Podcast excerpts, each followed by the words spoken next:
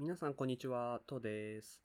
ポッドキャストフマニテーとは人文系の大学院生パンダが日頃読んだ本に触発されて考えたことなどを語るゆるふわ思想系ラジオ番組です。道徳の授業ってあったじゃないですか。まあ俺が小学生とか多分中学生ぐらいだった時はあったんですけど、あれってどれぐらい昔からあったんですかね っていうかそもそも今でもあるんですかねあれって。あの、道徳の授業って確か心のノートっていうその授業専用の教科書みたいなのがあって、それにはなんかいっぱい国語の教科書とかよりはもうちょっと今風の、まあ、読みやすい、まあ、面白い本、物語っていうのがたくさん載ってて、で、ちょっと本好きのちびっ子たちなんかは授業そっちのけでめっちゃ読んでた記憶があるんですけど、今思えばあの授業って何やったんやろうなって思うんですよ。まあ、そもそも、まあ、道徳って何なんだろうって思うわけです。まあ、辞書開いたら、まあ、人が正しく振る舞うために従うべき規範の相対であり、かつ自発的に人がそれに従うところの内面に関わる原理みたいなことが書いてるんですね。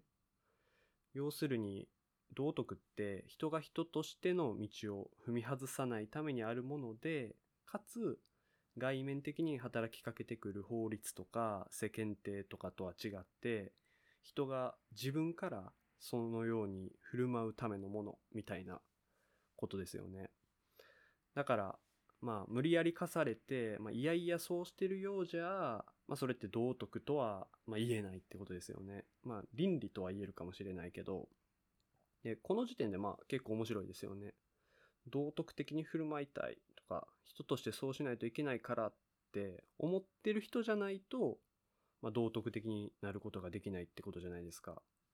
だから、まあ、結果的に正しいことをしたとか、まあ、自分のためにその優しくしたとしても、まあ、その動機が道徳的じゃないと、まあ、その行為は、まあ、道徳的とは言えないわけじゃないですか。で、まあさっきも言いましたけど、心のノートって、まあ確か物語がすっごい多かったんですよ。でこれもまた変な話やなと思うんですよね。まあ、道徳の授業やのに、やから、道徳ってどういうものなのかっていうことを学ぶ授業のはずやのに、その理論、道徳とは何なのかっていう理論とか、なんでそういうふうに振る舞わないといけないのかっていうのを、まあ、直接学ぶわけじゃなくて、そういうものを間接的に物語から学ぶっていうカリキュラムになってるってことじゃないですか。なんでそんな回りくどいことするんだって 思わないですか？それって全然客観的じゃないし、まあ、その規範ってそもそも何なんだっていうふうに思ったりするじゃないですか。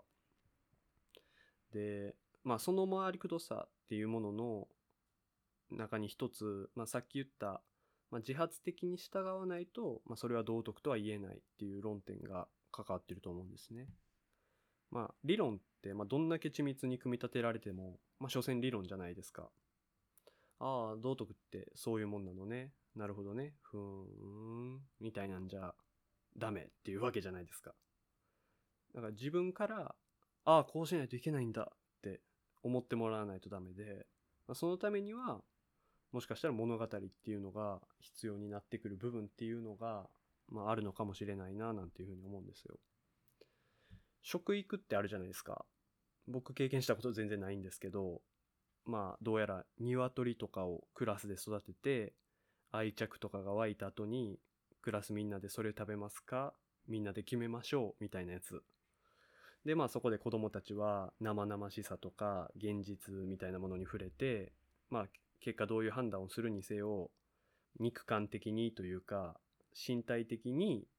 何らかの影響を与えることが目的とされている教育。まあ、平べったい言葉で言えば、実際こうした命っていうものを僕たちはいただいてるんだから、それに感謝して食べましょうっていうところに大概落ち着くのかなっていうふうには思うんですけど、でまあそれって形式的に、まあ、命に感謝しましょうっていうのとは違って自分が確かに、まあ、言い方ちょっと怖いですけど殺戮って命をいただくにあたって殺戮っていうことに加担しているっていう当事者意識の中でその他人事ではないっていう意識を何らかの形で、まあ、子供とかに芽生えさせるような教育なのかなって思うんですけどまあ、道徳の授業とかも、まあ、どちらかといったらそういう体に対してのアプローチに近いところがあったのかなっていうふうに思うんですね。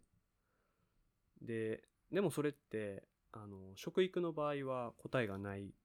かもしれないけど、道徳の場合は、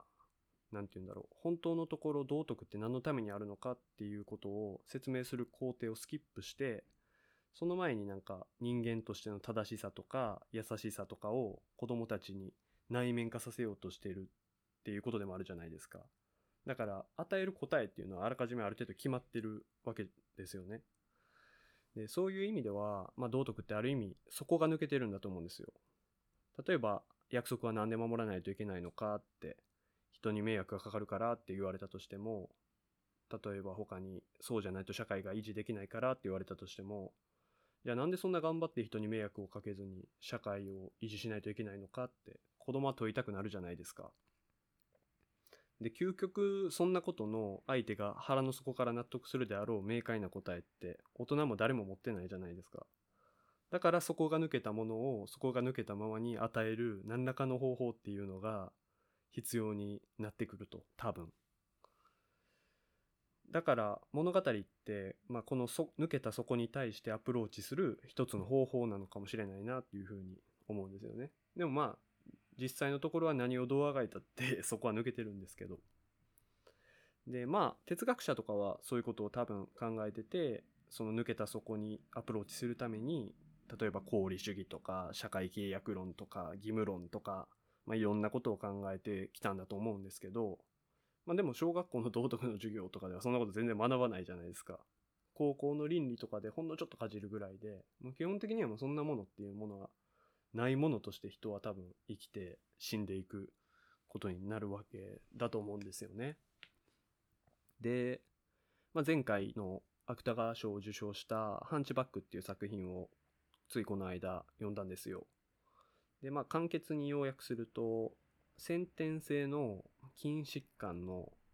ミオパチーだったかな？ミオパチーっていう病気を患った女性が主人公の話なんですけど、あの、ミオパチーって僕よく知らないんですけど、その主人公の言葉を借りたら、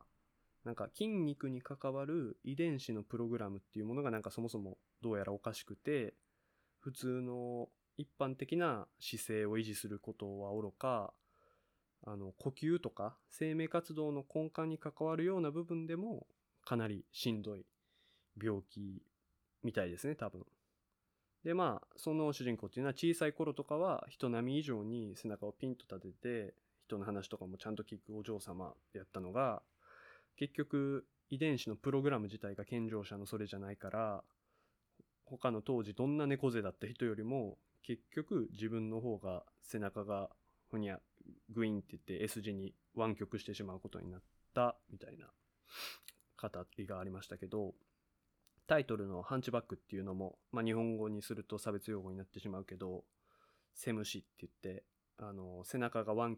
曲してる人のことですよね。で、その主人公と同じ病気を著者自身が患ってるんですよ。だからある意味、オーサー・サロゲートって言って、まあ、著者の代理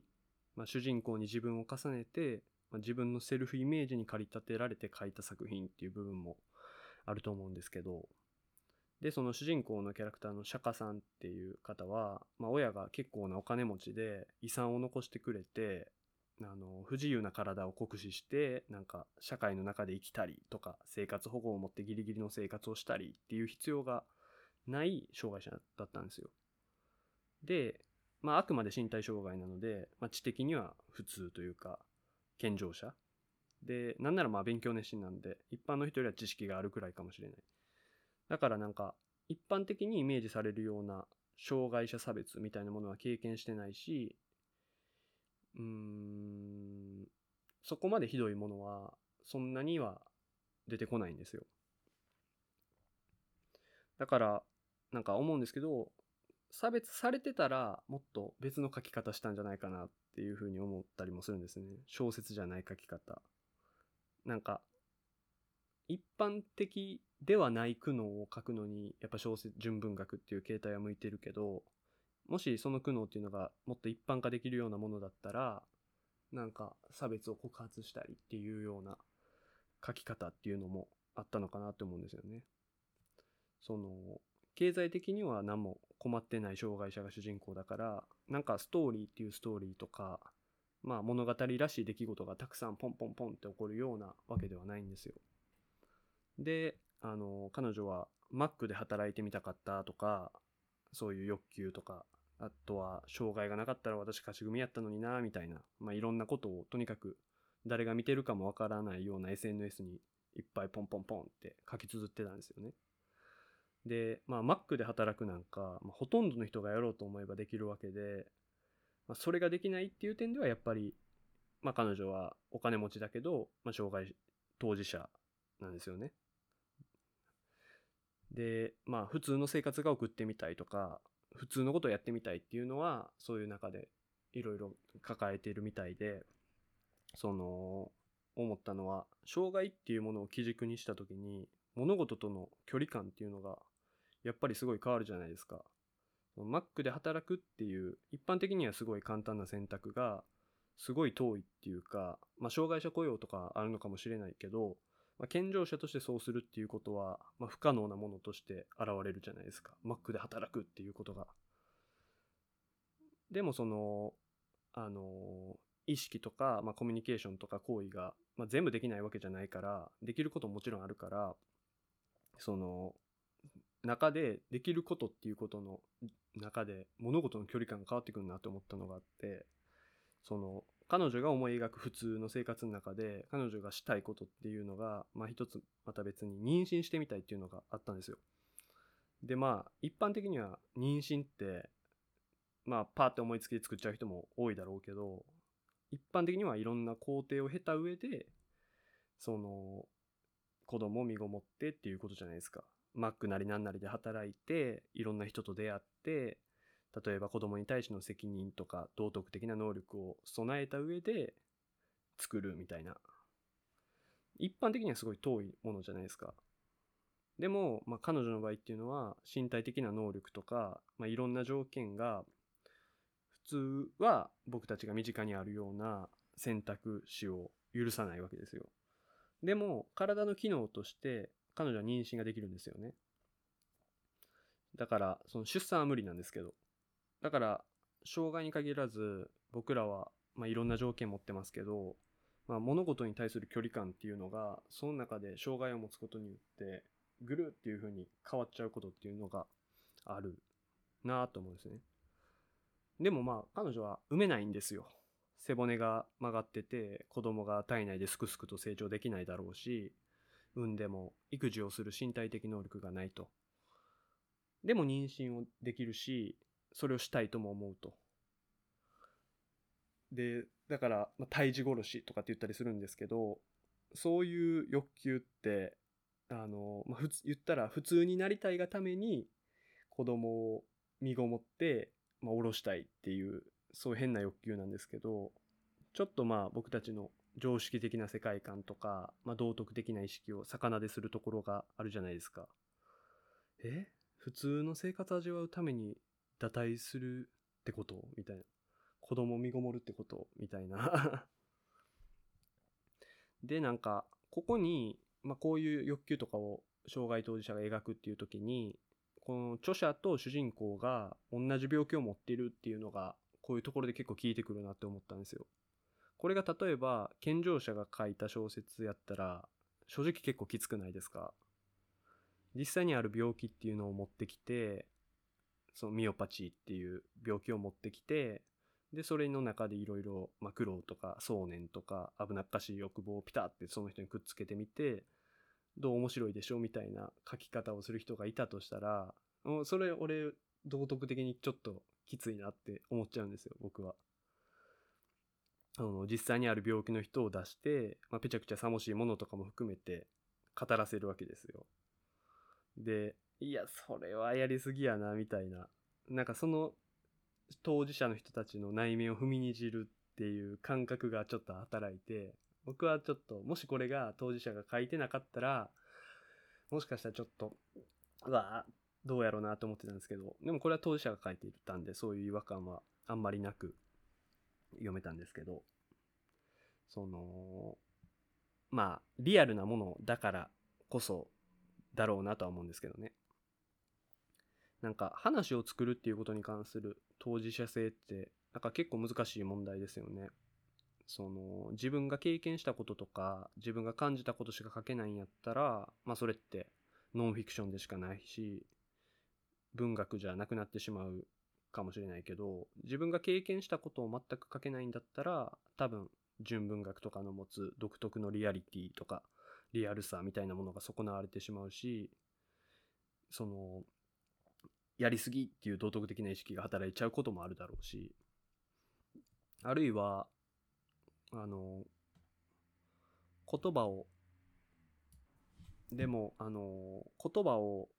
まあ、全く話せない人に、まあ、語ってもらうのももしかしたら小説じゃないとできないところがあるかもしれないじゃないですか。だから非当事者でしか書けない当事者性っていうのがもしかしたらあるかもしれないしちょっとここって意外とねじれた問題があるなと思うんですけど、まあ、だから一般的に受容されている漫画とか物語の登場人物とかって、まあ、やけにキャラクター化されてるというかその類型化されてるなって思うのはそういう部分も意外とあんのかなと思うんですよね。なんかリアルに書きすぎると他人を自分の中に取り込んじゃってっていうのででそのそいつに語らせちゃうから結局なんか当事者性の尊厳みたいなものを踏みにじっちゃうところっていうのがどうしても出てくるっていうだからもっと一般的に類型的な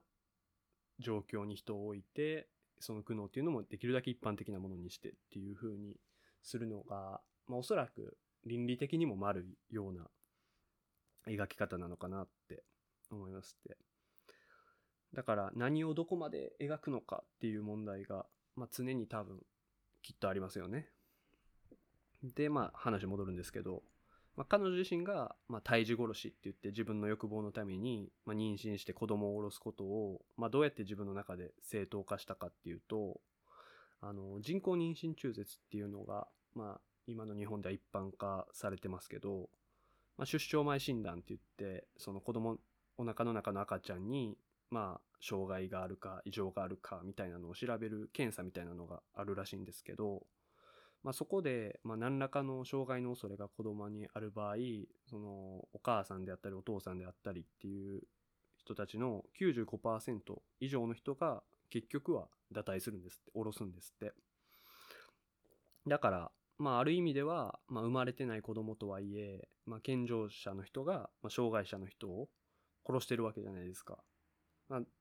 だからって、まあ、もちろん、そこに働いてる意識は、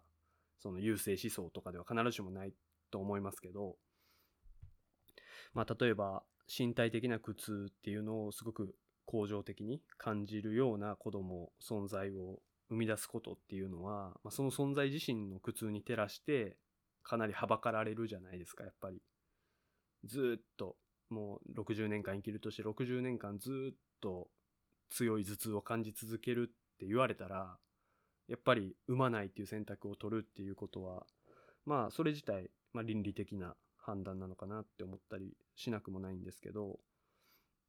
で、身体的なね、苦痛の場合は、その精神とかの場合と違って、まあもはや、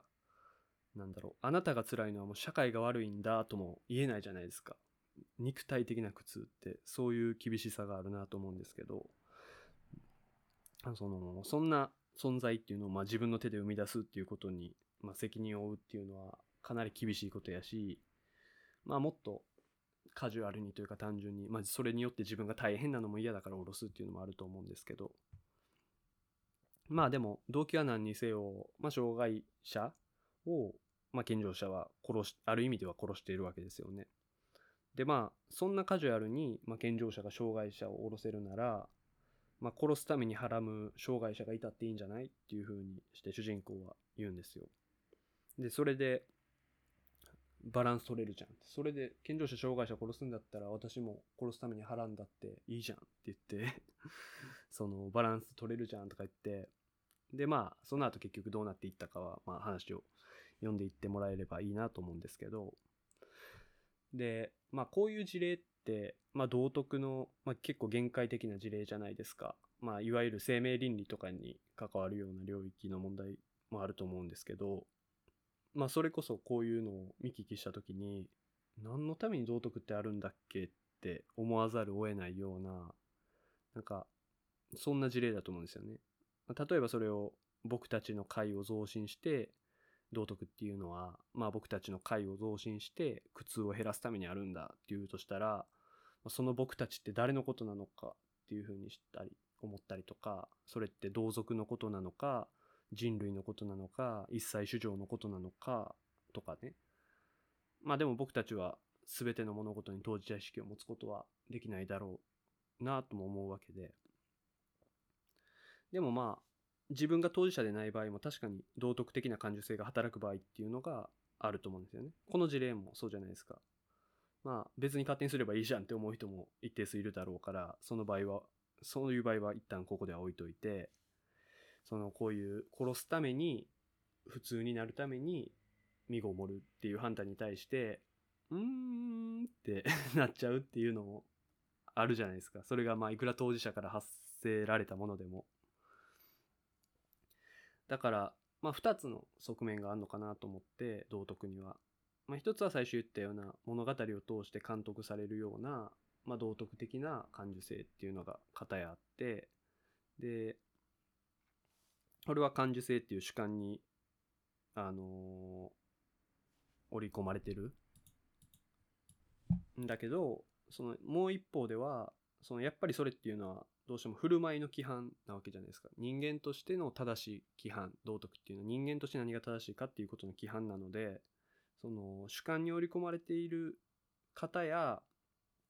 その宗教とか汝なすべしみたいな超越性も持ってるわけですよ。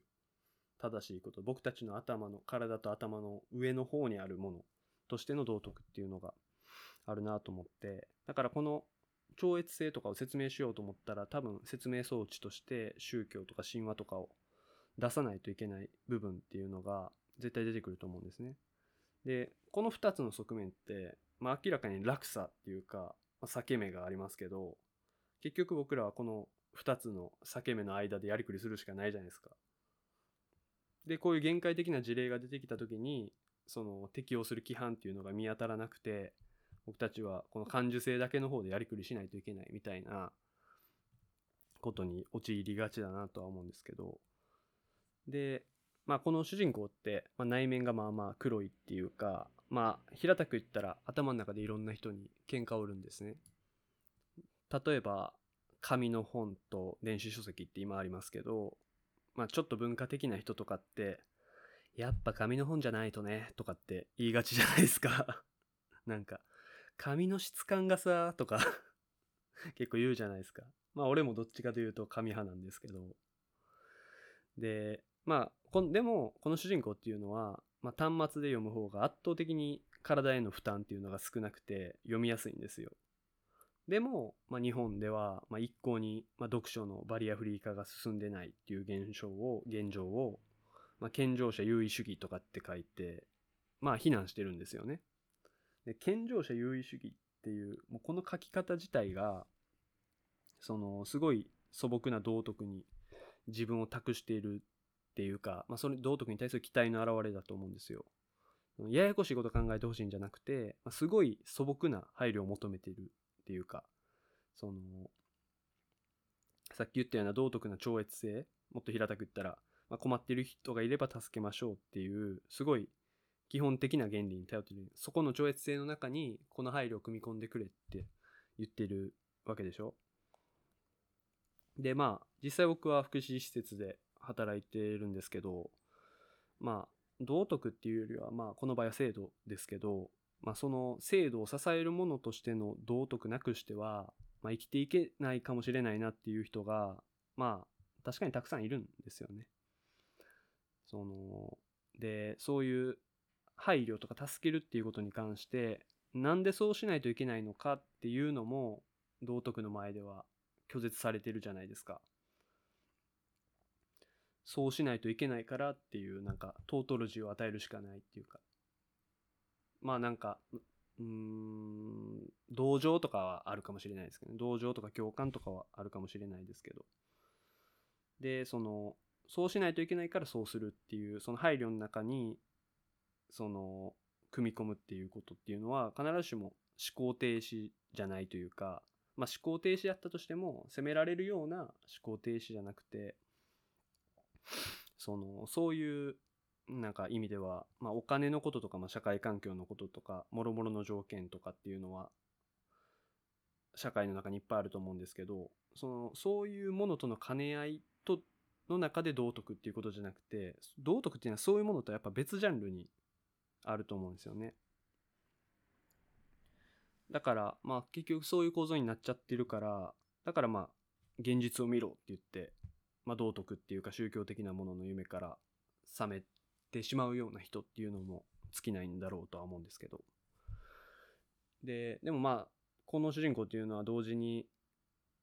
道徳のに頼っている一方で、まあ、道徳の不在に対しては、まあ喧嘩を売るっていうかそれを魚でするようなことを言ったり考えたり目論んだりするわけじゃないですか。で、まあ、頼みとしてるところのものを、まあ、魚でするのって、まあ、結構人間的だなと思うんですけどそのまあ歴史の多分ある地点で、まあ、道徳っていうものが生まれて道徳っていうものの資源が、まあ、宗教もっと言えばキリスト教とかにあるんだとしたら、まあ、その始まり一番最初の始まりっていうものの中にはとんでもない苦難とか苦痛があったっていうことはまあ想像に難くないなと思うんですけどそのキリスト教には、まあ、聖書っていうのがありますけど、まあ、そういう意味では、まあ、道徳自体が、まあ、一つの、まあ、めっちゃ力を持ったお話というか物語じゃないですか。まあ、だからというかなんというかなんですけど、まあ、後に残った方の規範の方じゃなくて、それ自体が要請されるような、に至った、まあ、物語とか、まあ、状況の方に耳を澄ませる方法っていうのがあるのかなっていうふうになんか僕はこの本読んで思いました。じゃあ今回はここまでで。それじゃまたね。